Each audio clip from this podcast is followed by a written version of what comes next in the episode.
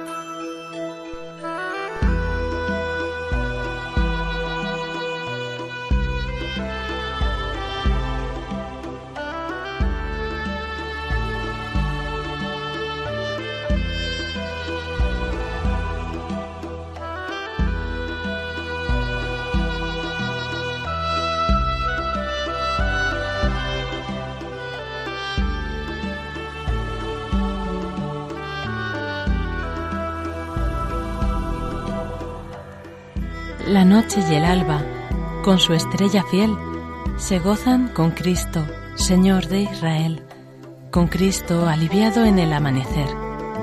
La vida y la muerte luchándose están, oh qué maravilla de juego mortal. Señor Jesucristo, qué buen capitán.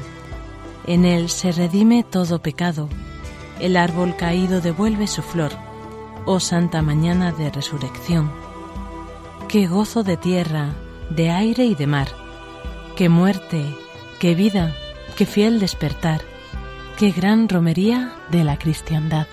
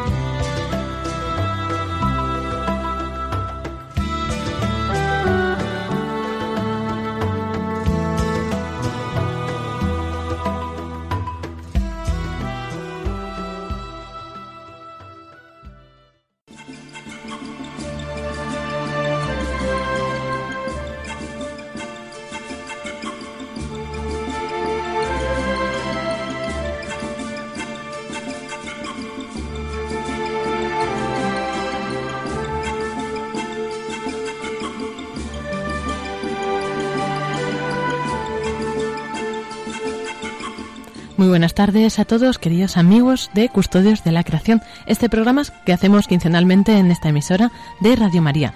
Muy buenas tardes, bienvenidos a todos.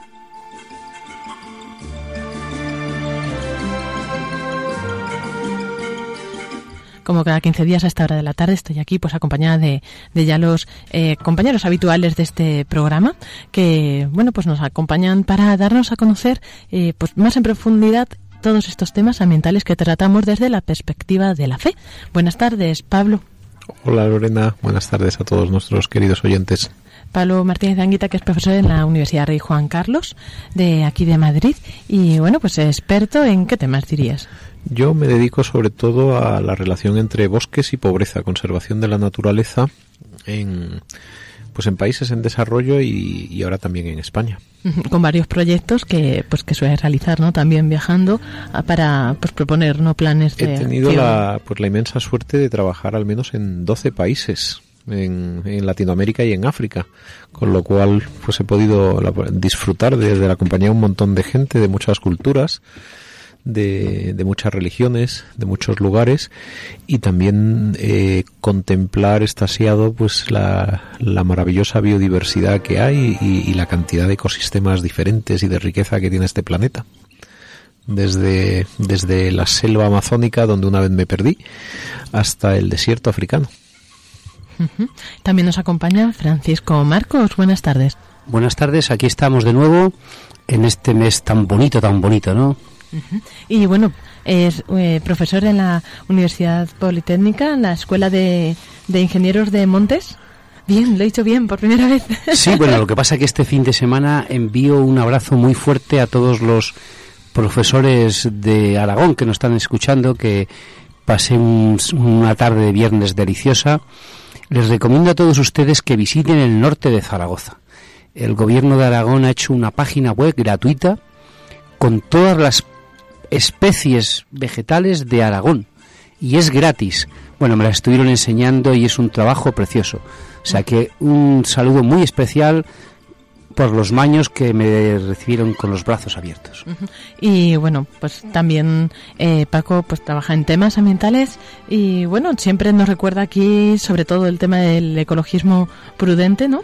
Y no sé si alguno algo más que quieras destacar. Bueno, pero hay, Pablo nos va a contar una película y no se vayan de aquí porque don Pablo Martínez Anguita va a ser el protagonista de nuestro gran film, de nuestra gran película.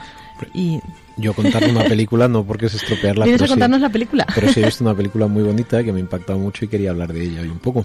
Vamos a ver cómo, pues eso, a través de, en este caso, de una película, ¿no? Pero, pero sí que vamos a profundizar en esta relación que hay entre la naturaleza, la creación y ese sentido de trascendencia del ser humano. Perdón, Lorena y Pablo, eh, un saludo y un abrazo muy grande para Jesús y todos los marineros que nos escuchan desde la mar, que me han mandado dos WhatsApp preciosos y prometemos volver a hacer otro programa con ellos. Pues muchas gracias y con esto comenzamos.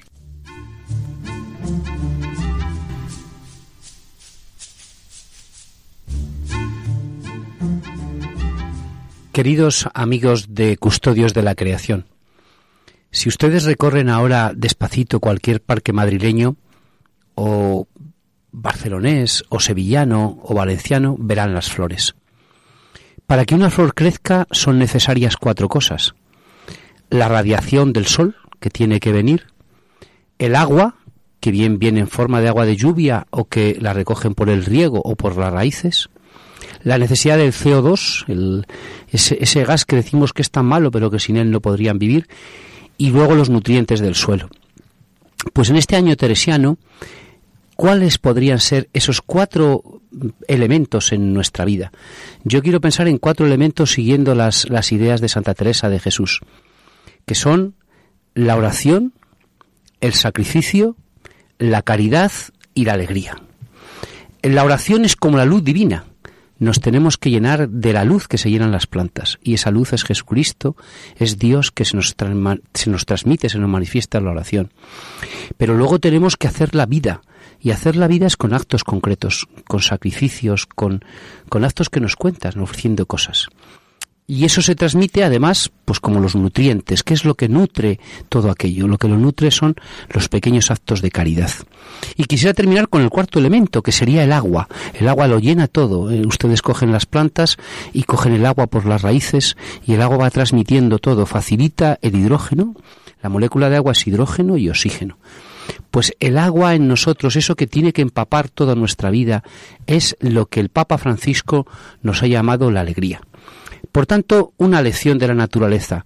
Cuando ustedes contemplen una maravillosa rosa, un precioso clavel, huelan un, un delicioso jazmín, acuérdense, nuestra vida es oración para contacto con Dios, sacrificios pequeñitos por amor a nuestros hermanos, actos de caridad y todo rodeado de una inmensa alegría que nuestra patrona, la Virgen, la reina de la paz de esta emisora, les acompañe.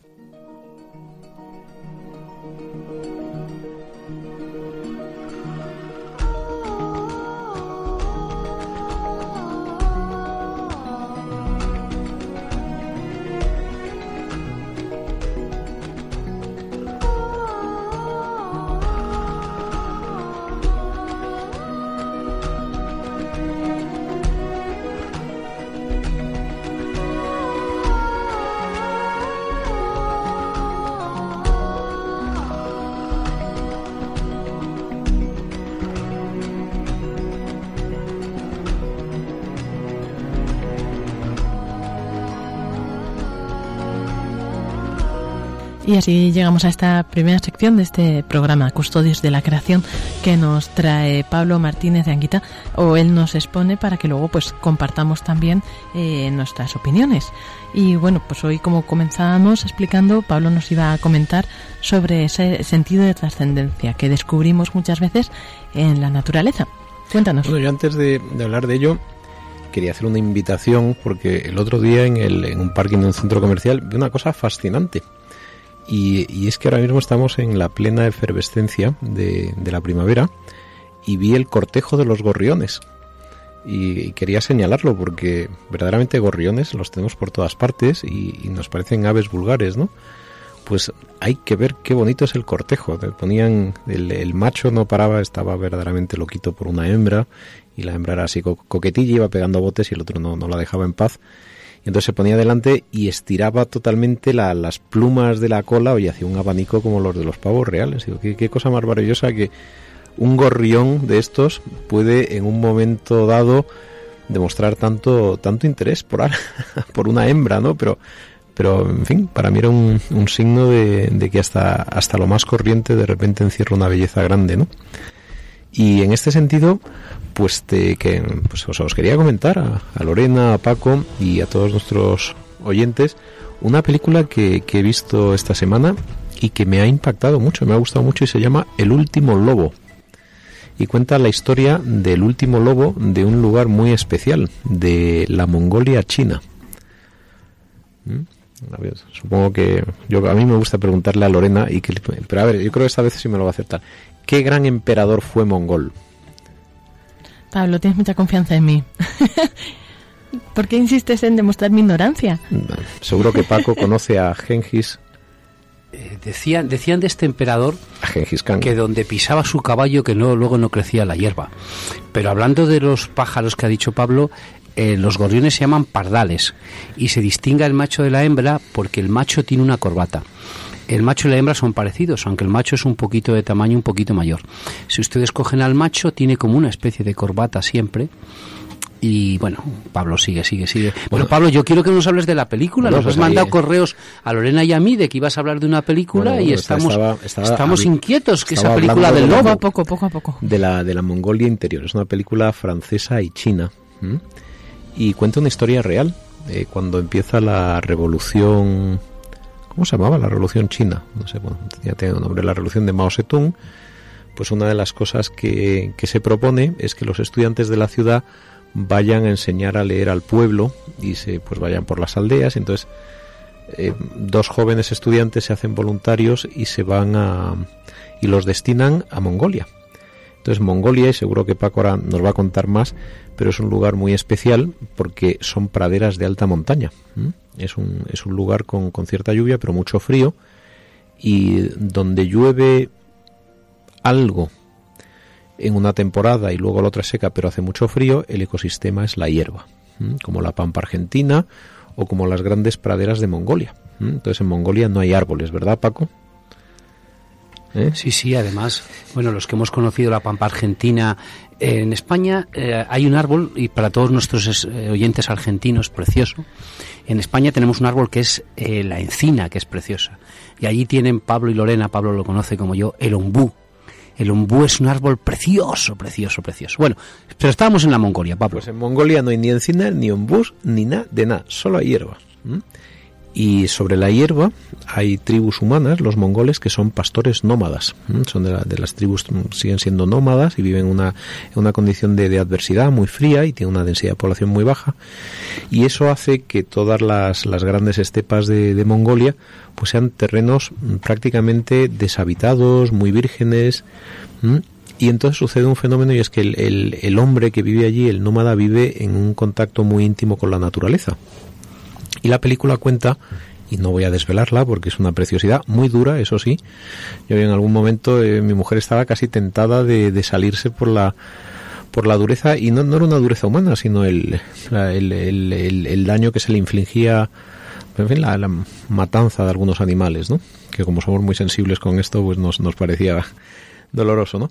Pero cuenta la, historia de, de una tribu mm, de, de los mongoles con estos dos profesores que se, que se van allí a leer, a enseñarles a leer y a escribir.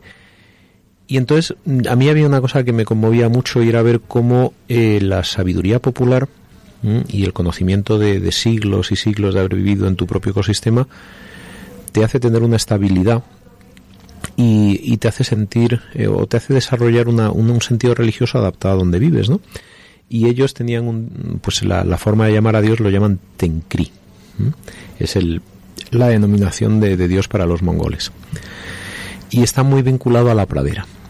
Y entonces ellos entienden que eh, pues ellos conviven con el resto de las criaturas, con, con las gacelas de la, de la pradera y sobre todo con los lobos, porque la película va de lobos y va de pues de, del exterminio de lobos. Como se llama el último lobo, creo que no estoy desvelando mucho. Pero es muy bonito porque junta dos elementos. ¿no? El primero es el equilibrio. Como, eh, como ellos pastan, pero saben que tiene que haber más animales que pasten, las gacelas, y además como el lobo tiene que matar las gacelas y, para que el equilibrio se sostenga, ¿no? y como la muerte y la vida pues es un juego continuo en, en la pradera.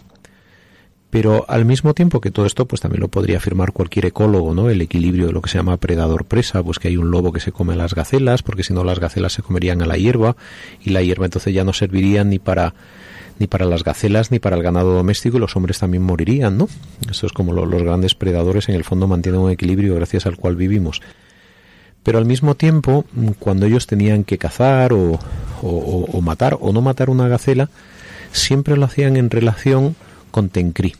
Y esto es lo que a mí me, impresionaba mucho, que cualquier hecho que tiene una base científica, como puede ser pues la sostenibilidad en los ciclos de la naturaleza, para que aquella tribu estuviera plenamente integrada, no podían, no podían dejar de considerar el sentido religioso. No es como si la vida espiritual fuera por un lado y luego la vida en la pradera y la ecología fuera por otra, sino que mm, de algún modo el equilibrio en última instancia de, de la vida, de la pradera, la vida que no solo se manifiesta en las gacelas, sino como ellos dicen, dice, la gran vida aquí parte de la hierba y, y, tras la hierba del todo, ¿no?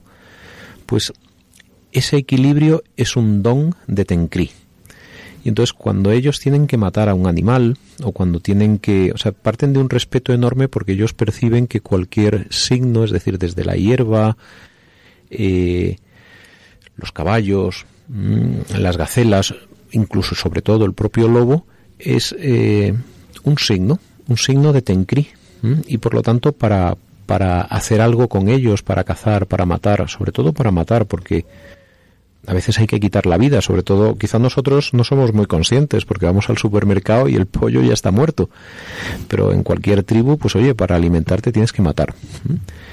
Y, esto les hace tener una conciencia de que toda la vida es un, es un don de Tencri y que incluso el mismo lobo que es una amenaza para ellos, porque en un momento dado pues los lobos pueden atacar, son peligrosos y te pueden matar, que incluso lo que te puede matar es un don de Dios y que tienes que tener ese ese respeto. Entonces, cuando se plantean, y no voy a desvelar más, cuando se plantean por diversos hechos políticos, históricos, etcétera, que tienen que eliminar seres vivos, siempre se los encomiendan a, dice, bueno, te, te, te aquí te mandamos el alma de este animal que vaya a tu pradera eterna, ¿no?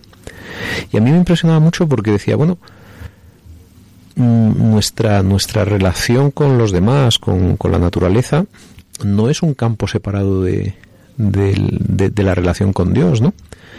Para nosotros a lo mejor, claro, pues digo, vamos al supermercado y el pollo ya está ahí, parece como si no tuviera nada que ver.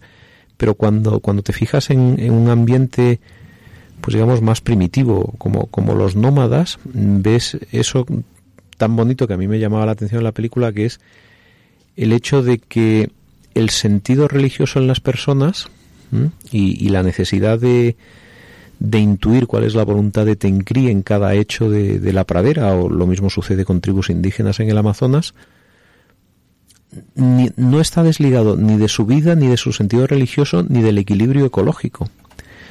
Y ahora yo doy el siguiente paso. ¿Será posible tener un equilibrio ecológico con el planeta a nivel global si no tenemos un profundo sentido religioso, es decir, si detrás de cada cosa que hacemos no somos como estas tribus indígenas en este sentido que mm, buscan estar en armonía con el misterio. Ellos lo llaman Tencri, nosotros sabemos que que Dios ha tenido un, o que el Hijo de Dios es Cristo que ha dado la vida por nosotros.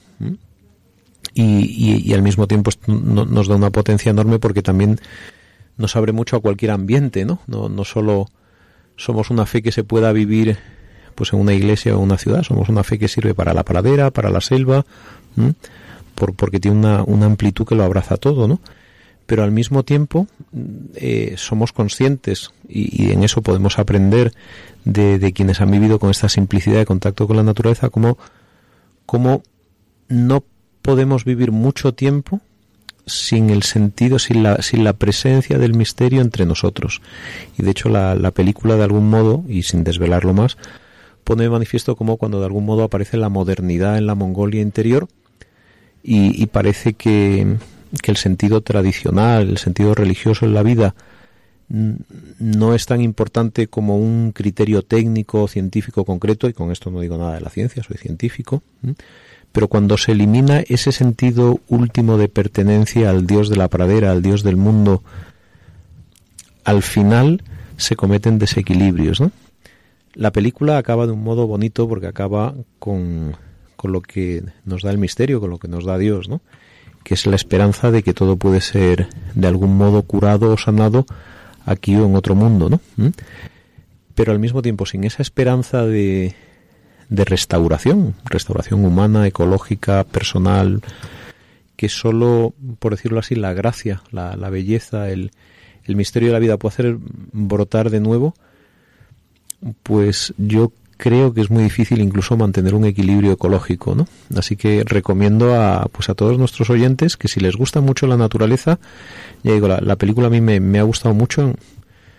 Si no te gusta ver animales morir, pues hombre, pero es una película muy bien hecha, muy bonita y sobre todo algo fascinante que son los lobos, un animal precioso.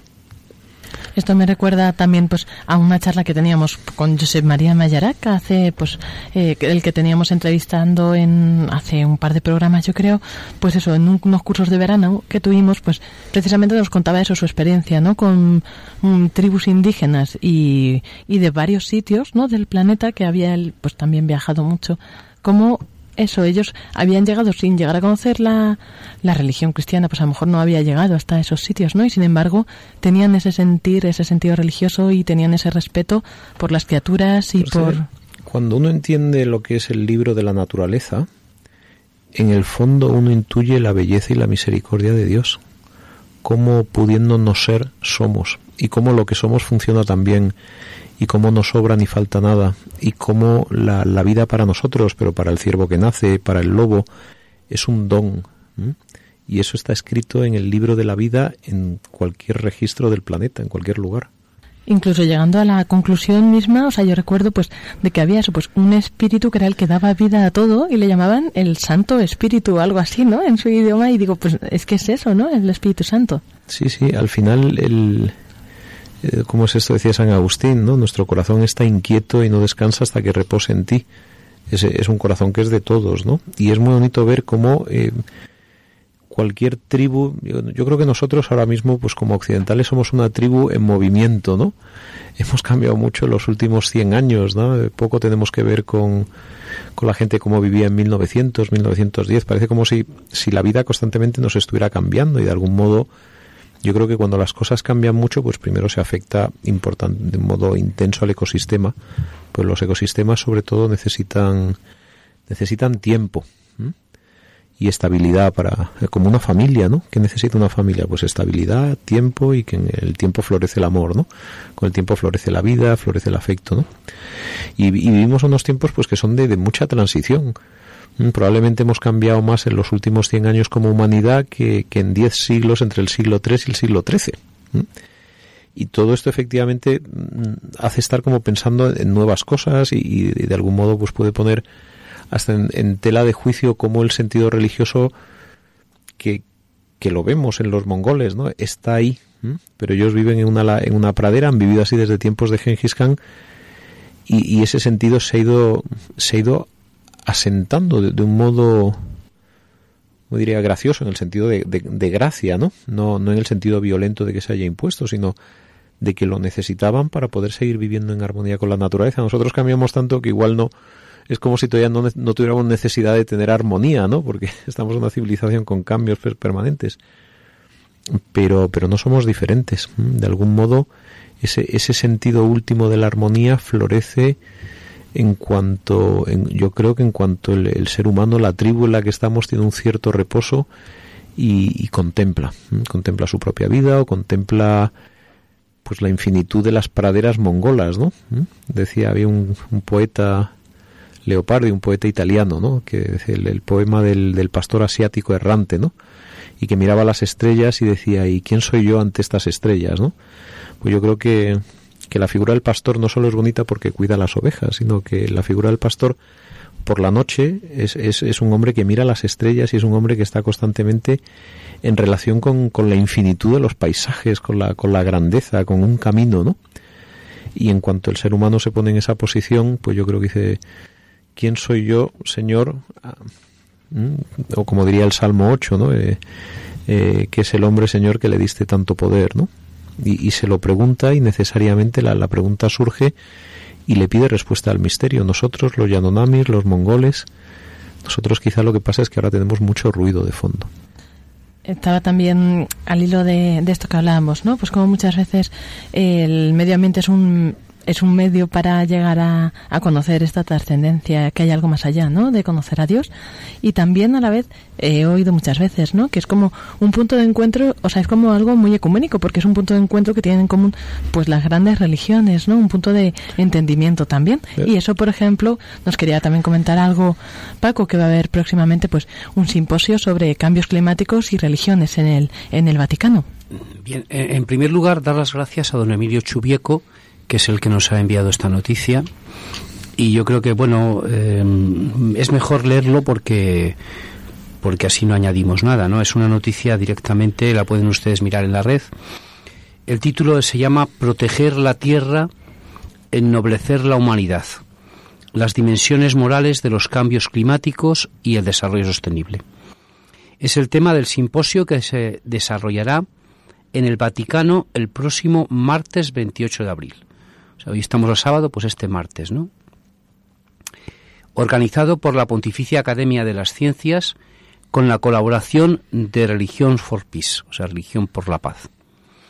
Inaugurarán el encuentro el secretario de las Naciones Unidas, Ban Ki-moon, el presidente del Pontificio Consejo de Justicia y Paz, que se llama Cardenal Peter Turkson, y el canciller de la Pontificia Academia de las Ciencias, Monseñor Marcelo Sánchez Soronto. Participarán en este encuentro 60 invitados, representantes del mundo de la ciencia, de la diplomacia, expertos en desarrollo sostenible y 20 líderes religiosos. A las personas que nos escuchan, pues claro, no vamos a ir a Roma nosotros de aquí al martes. Pero mm, les sigo leyendo lo que, lo que nos ha invitado el Vaticano. Dice el Vaticano, el simposium se desarrolla en la vigilia de la publicación de la nueva encíclica del Papa Francisco sobre el ambiente y la cumbre sobre el cambio climático de París, que en diciembre tendrá la tarea de poner por escrito en un documento el compromiso de todas las naciones y potencias económicas en la lucha contra las emisiones clima alterantes y en la contención de la temperatura global, dentro de los dos ya conocidos grados de aumento. Se trata, en definitiva, de sensibilizar y crear una aprobación sobre los valores de desarrollo sostenible en la coherencia o en coherencia con los valores de las principales tradiciones religiosas, con una participación o con una atención, perdón, particular sobre las más vulnerables. El objetivo, por tanto, del encuentro es contribuir al debate mundial sobre el tema, el tema del cambio climático, indicando las dimensiones morales que son la base de la tutela del ambiente, lo que llamamos custodia de la creación, y ayudar a construir, entre todos, un movimiento global, con todas las religiones, para proteger el medio ambiente, para intentar el desarrollo sostenible y estudiar el cambio climático, sobre todo desde el año 2015 y en adelante es precioso que nuestro admirado Papa Francisco tome la, iniciativa, ¿no? Yo les pido a todas las, las monjas de clausura que están escuchándonos que recen por este acto, porque Yo creo que el Vaticano ha puesto mucho interés y bueno, pues vamos a intentarlo. Eh, será lo que Dios quiera. Nosotros intentaremos hacer lo que buenamente podamos. Y además, bueno, pues al finalizar el simposio eh, se realizará, se difundirá la declaración conjunta sobre el imperativo moral y religioso de la sostenibilidad, poniendo en evidencia el vínculo intrínseco ¿no? entre el respeto por el ambiente y el respeto por las personas, especialmente los pobres, los excluidos, las víctimas de trata y de la esclavitud modernos, los niños, las generaciones futuras. Al final, pues toda esta, eh, mm, todos estos eh, sectores ¿no? de la población que son los más débiles y, y siempre que hay pues estos problemas ambientales son los más afectados, son los más vulnerables. Entonces, bueno, pues esperaremos eh, con gran ansia este simposio y tener las conclusiones para el próximo encuentro, poder eh, compartirlas.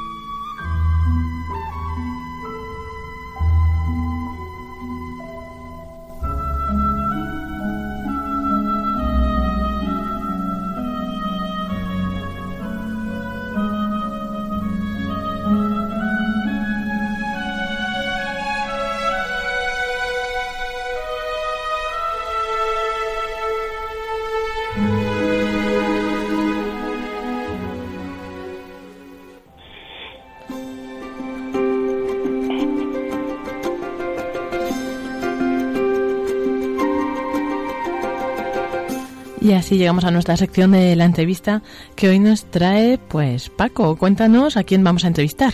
Pues vamos a traer con nosotros del sur de España, del, de la parte más sur de Cádiz. Tenemos con nosotros a don Antonio Sánchez Sánchez. Él es pedagogo, dirige y lleva un blog dedicado a temas de educación y además ha sido montañero, ha coronado pues las cimas de España, incluso las cimas de los Alpes, tanto él con, con su esposa Rosa. Buenas tardes, Antonio. Hola, buenas ¿Qué tal? Paco te está aquí presentando muy bien, ¿no? sí, sí, sí. Está, está presentándome muy bien. Toño por, ahora, está siendo bastante exacto. Toño es montañero y la última visita que hice con él fue hace tres años, eh, que gozamos llegando hasta las, las cumbres del Almanzor. Eh, bien, Toño, eh, te vamos a hacer las cuatro preguntas que, que hacemos a todos nuestros, nuestros entrevistados. Sí. Sabemos que tú eres un amante de la naturaleza. Sí, sí, así es. La conoces bien y sobre todo, pues, eh, Cádiz, que es donde en los últimos años Dios, Dios te ha puesto. ¿Cuáles son para ti eh, los problemas más graves que tiene el medio ambiente en España y en Andalucía concretamente y en el norte de África? Pues mira, yo creo que los problemas del medio ambiente son también un poco pues los problemas eh, normales, ¿no? Que repercuten los problemas las circunstancias, la cultura en la que vivimos, que también repercute en el uso de la naturaleza. El individualismo, el querer eh, pensar solo en nosotros mismos, el egoísmo, la falta de solidaridad, pues todo eso repercute también en, en, las montañas. A veces vamos a, la sierra y cada vez vemos más eh, zonas cerradas y acotadas que nos impiden el paso porque, eh, bueno, en fin, eh, vas por los caminos y en lugar del sendero, pues ves eh, infinidad de caminos que, bueno, que deterioran un poco la, la naturaleza. En realidad es el, el, egoísmo, la insolidaridad que afecta también a, al uso de la, de la naturaleza. El Papa Francisco, siguiendo las ideas de los papas Juan Pablo II, San Juan Pablo II y Benedicto XVI, nos ha dicho a los católicos, y es el título de este programa, cuiden la familia. cuiden a los niños, cuiden a los ancianos, cuiden la naturaleza. Es decir, custodies la creación. Según tu opinión, ¿qué es lo que debemos custodiar? Sí, esto, esta idea es fantástica, ¿eh? es, una, es, una idea que en realidad, pues bueno, lo dicen los papas, pero es una idea que nos transmite el Creador, nos transmite Dios, ¿no? Los papas inspirados por el Espíritu Santo nos lo están transmitiendo.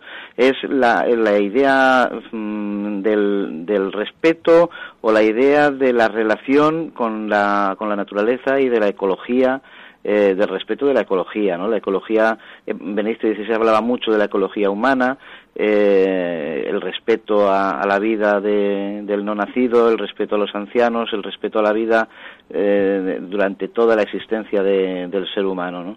es, es la gran idea de defensa de la vida humana que es el pilar en el que nos podemos basar para la defensa de los del resto de los derechos humanos. O sea, sin, sin este derecho humano básico, que es el respeto a la naturaleza, eh, pues los demás se, se, tambalean, se caen, ¿no? Y el primer derecho humano es, eh, es la vida, y la vida que nace dentro de una familia, dentro de una familia natural, entre un hombre y una mujer.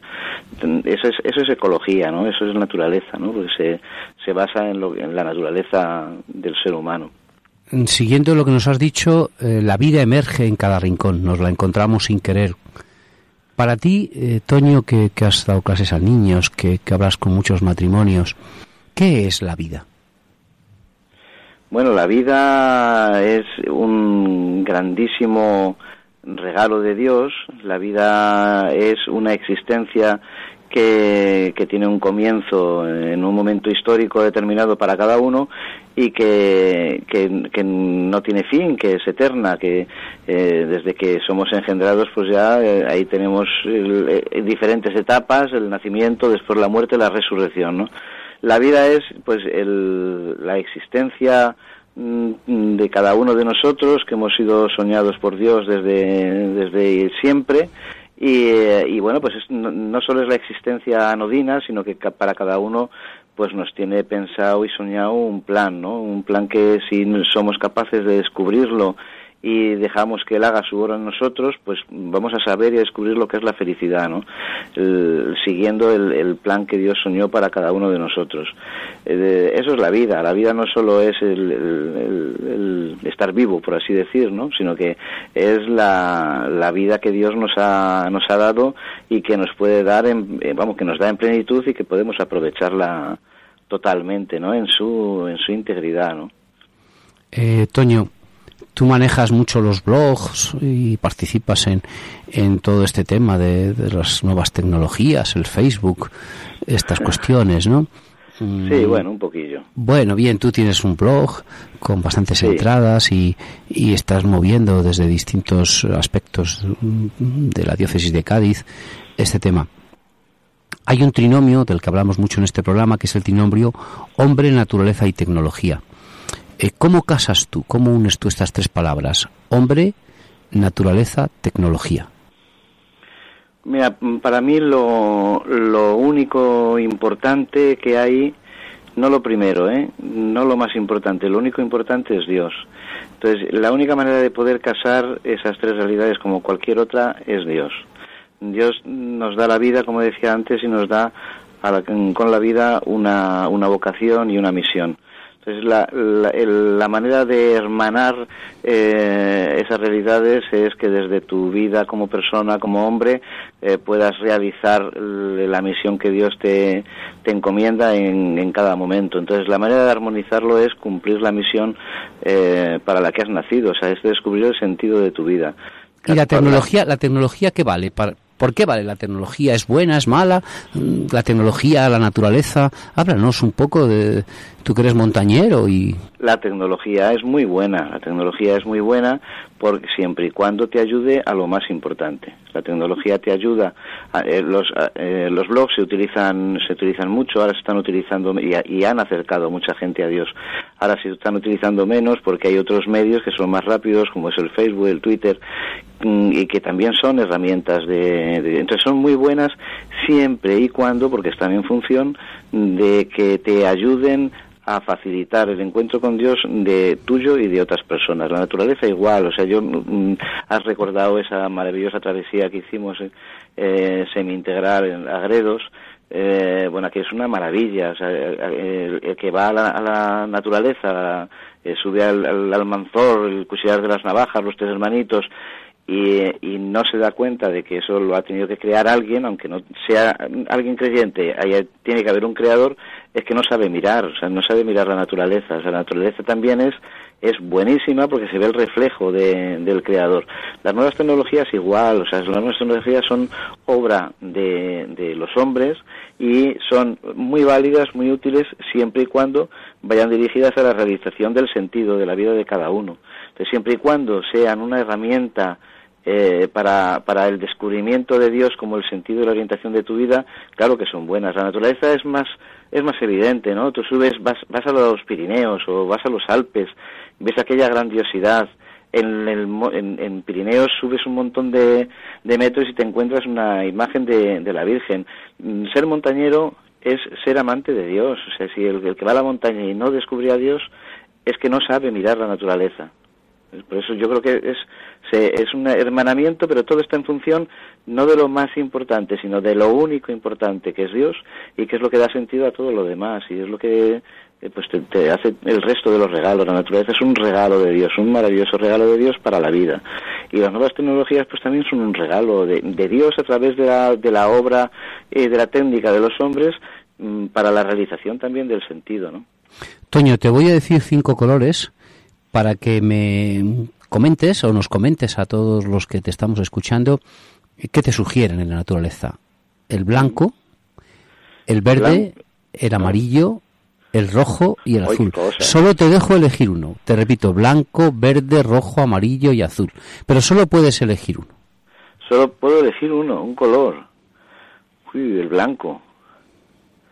El blanco me habla de la ¿Te, te, digo por qué o no, no hace falta? Sí, claro, es esa es la pregunta. el blanco me habla de la virginidad. La virginidad es algo maravilloso que hay que ir recuperando el sentido y el significado de la virginidad y hablarle a nuestros jóvenes, sobre todo los que preparamos para el matrimonio, sobre la virginidad. El, el, estar abiertos completamente a que Dios vaya haciendo eh, su obra en, en cada uno de nosotros. ¿no? La virginidad desde el nacimiento hasta, hasta la muerte. Dios va dibujando en la blancura de nuestra alma eh, su obra, ¿no? Por eso me gusta el blanco, me gusta el blanco y, y, ahora mismo, vamos, me gusta el blanco porque me gusta eh, las almas limpias, las almas puras. Ninguno de nosotros estamos libres de pecado, entonces ahí tenemos a, a nuestra mano una herramienta de sanación, de curación, maravillosa que es la, el sacramento de la penitencia. Nos acercamos al sacerdote, nos confesamos y nos vuelve a dejar el alma. ¿Y el verde, ¿y el verde qué te dice en la naturaleza a ti? Bueno, el verde me no la, lo manido de los verdes y los partidos políticos, sino el verde a una persona que se supone que es un poco religiosa, no lo sé, tú debes serlo. ¿Qué es el verde para ti? Bueno, el verde me hace referencia a la, a la naturaleza, a, un, a una de las obras de, una de las obras de Dios que está ahí para respetarla y para utilizarla para la vida, ¿no? Para, para que para que sirva, ¿no? Pues el verde me recuerda pues a, a la lechuga que, que adorna nuestros platos, eh, a los árboles, a, a, los paisajes de media montaña antes de subir a las peñas encrespadas de, de los altos riscos. Bueno, eso me recuerda un poquito lo, ¿Y el azul? ¿El azul de qué te habla? Oh, el azul es una maravilla, porque el azul es un poco, eh, lo, decir, lo que hace posible que, que mm, resalte más el blanco. El, el, el azul es el azul del cielo, es el azul del mar, aquí que se ve desde, desde la ventana, el azul del mar de, maravilloso, del, de, de la inmensidad, ¿no? Se juntan en el horizonte el, el azul de esa gran bóveda, ¿no? El, el color azul del mar, que es el reflejo del color azul del cielo, ¿no? El cielo es el que te da el color a ti, a, a mí y a, a todos, Tu padre, Antonio, ha sido toda su vida y tus hermanos dedican su vida a la formación de la juventud, unos en Salamanca, otros en Madrid. Eh, ¿Tú qué recomendarías a, a, a los jóvenes mm, de los valores que la naturaleza puede influir o puede influenciar en la educación de los jóvenes. Sí, mira, tú eh, citas a, mi padre, a mis hermanos, eh, mi padre que es de esa generación que ojalá podamos imitar, en la que eh, hablaban y educaban en valores humanos, pero hablaban y educaban en valores humanos como reflejo de los, de los regalos de Dios. Un valor humano no se consigue por la fuerza de los puños y por la capacidad de cada uno, sino por dejarse hacer por Dios. Si tú eres una persona solidaria es porque Dios te ha hecho solidario, no porque tú consigas serlo, ¿no? Entonces, en la educación para, para los eh, para los hijos, para los jóvenes, eh, yo voy a, ya voy a lo fundamental. ¿eh? Yo he hablado mucho, he dado cursos de educar en valores, eh, del espíritu combativo, de, ser reflexivo, ser constante. Eh, y me parece que son valores humanos muy importantes sobre los que se puede basar una buena formación.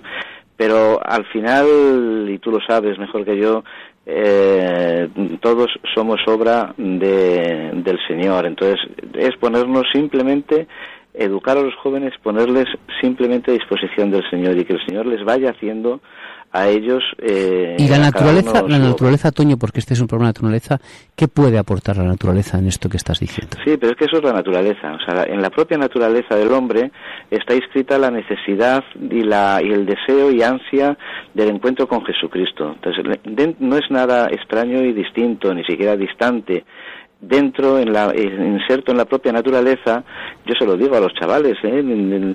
Eh, está, y, y, evidentemente lo descubren, está inscrita la necesidad y el deseo del encuentro real con Jesucristo. Y del encuentro real con Jesucristo yo te aseguro que es de donde salen los, entre comillas, compromisos, para ayudar a los pobres. Digo, entre comillas, compromisos, porque cada vez soy más enemigo de la palabra compromiso y soy más amigo de la palabra amor. Aquí salen chavales eh, eh, un día a la semana, eh, una cosa que se llama un, no está muy instituido, pero se llama algo así como calor en la noche, que van a, llevarle café y algo de comida a los pobres. No lo hacen por un compromiso de gente que se ha concienciado con una labor maravillosa y social, no son personitas geniales, sino que el amor a Jesucristo, del encuentro con Jesucristo, se han dado cuenta que en esos pobres está también la presencia real. Y entonces por amor, no por un compromiso solidario, eh, pues salen y, van a, ayudarles, ¿no? Eso igual, pues cantidad de cosas que se están haciendo de tipo educativo y eso es naturaleza. Naturaleza no es algo distinto, ¿no? en la naturaleza está escrito eh, el, ansia, eh, el deseo y la necesidad del encuentro personal con, Dios. que existe, me, dicen, me dicen que, tenemos que terminar, pero bueno, no puedo dejar de hacerte una pregunta. Mm, te dejamos ahora abiertos los micrófonos de Radio María para que nos hablas eh, de la Virgen y qué es rezar el rosario en la montaña. Qué bonito. Eso es, mm, me imaginaba la, pregunta, además estaba notando como sí que faltaba algo en esta, en esta, en esta entrevista, en esta intervención. Pues el rosario es contemplar la vida de Jesucristo eh, su vida hace dos mil años eh, a través de cada uno de los misterios y de la mano de la Virgen eh, rezándolo. ¿no? Yo recuerdo un rosario de estos maravillosos rezados viendo el atardecer en, me estoy acordando en este momento en la Sierra de Gredos, maravilloso, entonces a la vez pues estás dando gracias por toda la creación, por todos los regalos, como las las grandes obras no están en las grandes cimas, sino que está en la base sólida, eh, a veces oscura, a veces silenciosa, de unos ejercicios espirituales, de una oración cotidiana todos los días, de un balance cada eh, anochecer. Todo eso te ayuda, te enseña lo que es el rosario, que es la Virgen enseñándote. Antonio, Toño, mm, nuestro, y termino, me vas a perdonar Lorena, sí. nuestro gran amigo Carlos Viseras, que conoce bien, es oh, un, amigo nuestro que Boy Scout, ¿no? Sí, sí. Y, sí que es la última pregunta, Lorena, perdonen ustedes. Tú vives muy cerca de, vives en Cádiz, conoces muy bien todo el tema del problema que hay con el islamismo actual. Pocas personas en el mundo pueden conocerlo mejor que tú porque tú lo vives y Carlos Viseras y tus amigos de Ceuta Cádiz hacen cosas que no salen en los periódicos, que no se lo dicen a nadie y que lo conocen muy bien. La Virgen puede ayudarnos en este gran, gran drama de la humanidad. ¿Te refieres al, drama de, de, la, de las pateras? Efectivamente. Mm, ¿Te refieres a los inmigrantes que están llegando aquí a la costa, no? Efectivamente. Sí, bueno, pues, mm, aquí hay una gran, una grandísima labor. Eh, bueno, tú dices de Carlos Viseras, evidentemente también. O sea, esta labor estamos descubriendo la acción de Dios en cada uno de nosotros y, como consecuencia, pues también en, en la de los demás. O sea, la tarea que se está aquí realizando, que el Señor está aquí realizando, es de auténtica misericordia para las personas que están buscando, a, veces de manera equivocada, porque tampoco es mm, lo, que encuentran cuando vienen, pero en el que se les acoge con amor maternal, en el que se les ayuda, se les mm, da cobijo. Eh, además, también hay procesos, aunque no se haga mm, por este motivo, pero también hay procesos de, de conversión dentro de los que vienen, porque quedan, claro, quedan, quedan impactados por, por la acogida cristiana, la acogida cristiana eh, que se le hace desde aquí. Aquí hay una delegación de migraciones que lleva eh, desde hace muchos años el padre Gabriel Delgado, que es una tarea impresionante de misericordia. Y eso no es posible si no es desde una auténtica y profunda espiritualidad agarrada a la Virgen, a la Virgen María, y tú vas a Ceuta y hay una impresionante eh, devoción a la Virgen María, que es lo que da eh, sustento y, fundamento ¿no? y solidez a esta labor que se está que se está haciendo. Muchas gracias, Toño. Esperamos eh, compartir contigo y nuestro saludo por don, Rafael Zornoza desde aquí, desde Madrid, al que le recordamos con mucho cariño. Muy bien. Por favor, transmítele a don Rafael este saludo nuestro. Se lo diré de tu parte.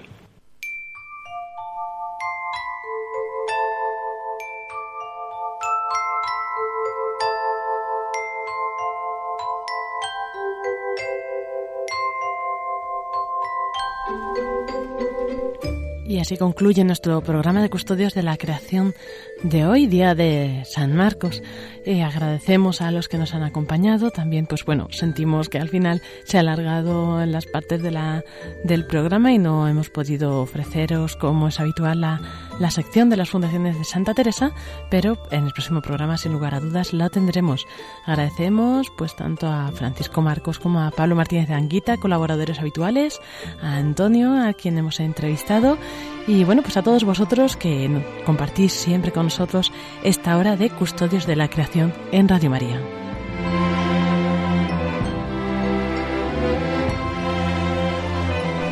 En 15 días volvemos a encontrarnos aquí un sábado más a las 5 de la tarde. También comentaros, podéis seguirnos a través de Facebook en la página de Custodios de la Creación y también a través del email que podemos eh, atender vuestras dudas, sugerencias, custodios de la creación arroba radiomaria.es. Nos despedimos, como siempre, con la oración de San Francisco de Asís del Cántico de las Criaturas.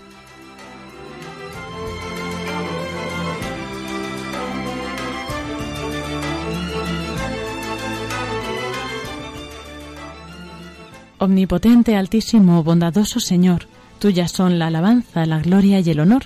Tan solo tú eres digno de toda bendición, y nunca es digno el hombre de hacer de ti mención. Loado seas por toda criatura, mi Señor, y en especial loado por el hermano Sol, que alumbra y abre el día y es bello en su esplendor y lleva por los cielos noticia de su autor. Y por la hermana luna, de blanca luz menor, y las estrellas claras que tu poder creó, tan limpias, tan hermosas, tan vivas como son, y brillan en los cielos, loado mi Señor.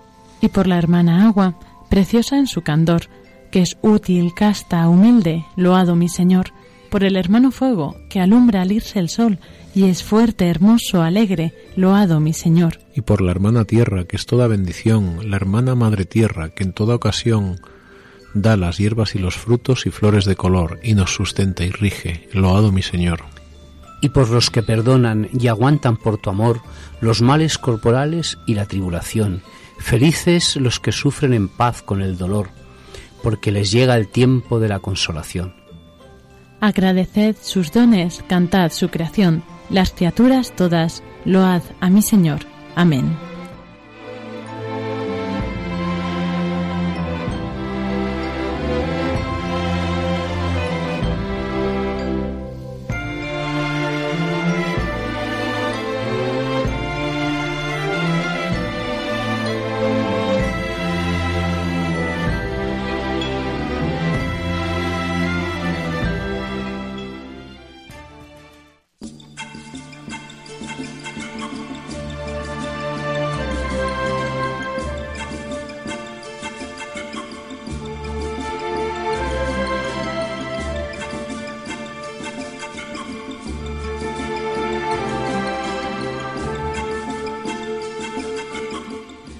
Les hemos ofrecido Custodios de la Creación, un programa enmarcado dentro de la sección El hombre en la Tierra y dirigido por Pablo Martínez de Anguita y Lorena del Rey.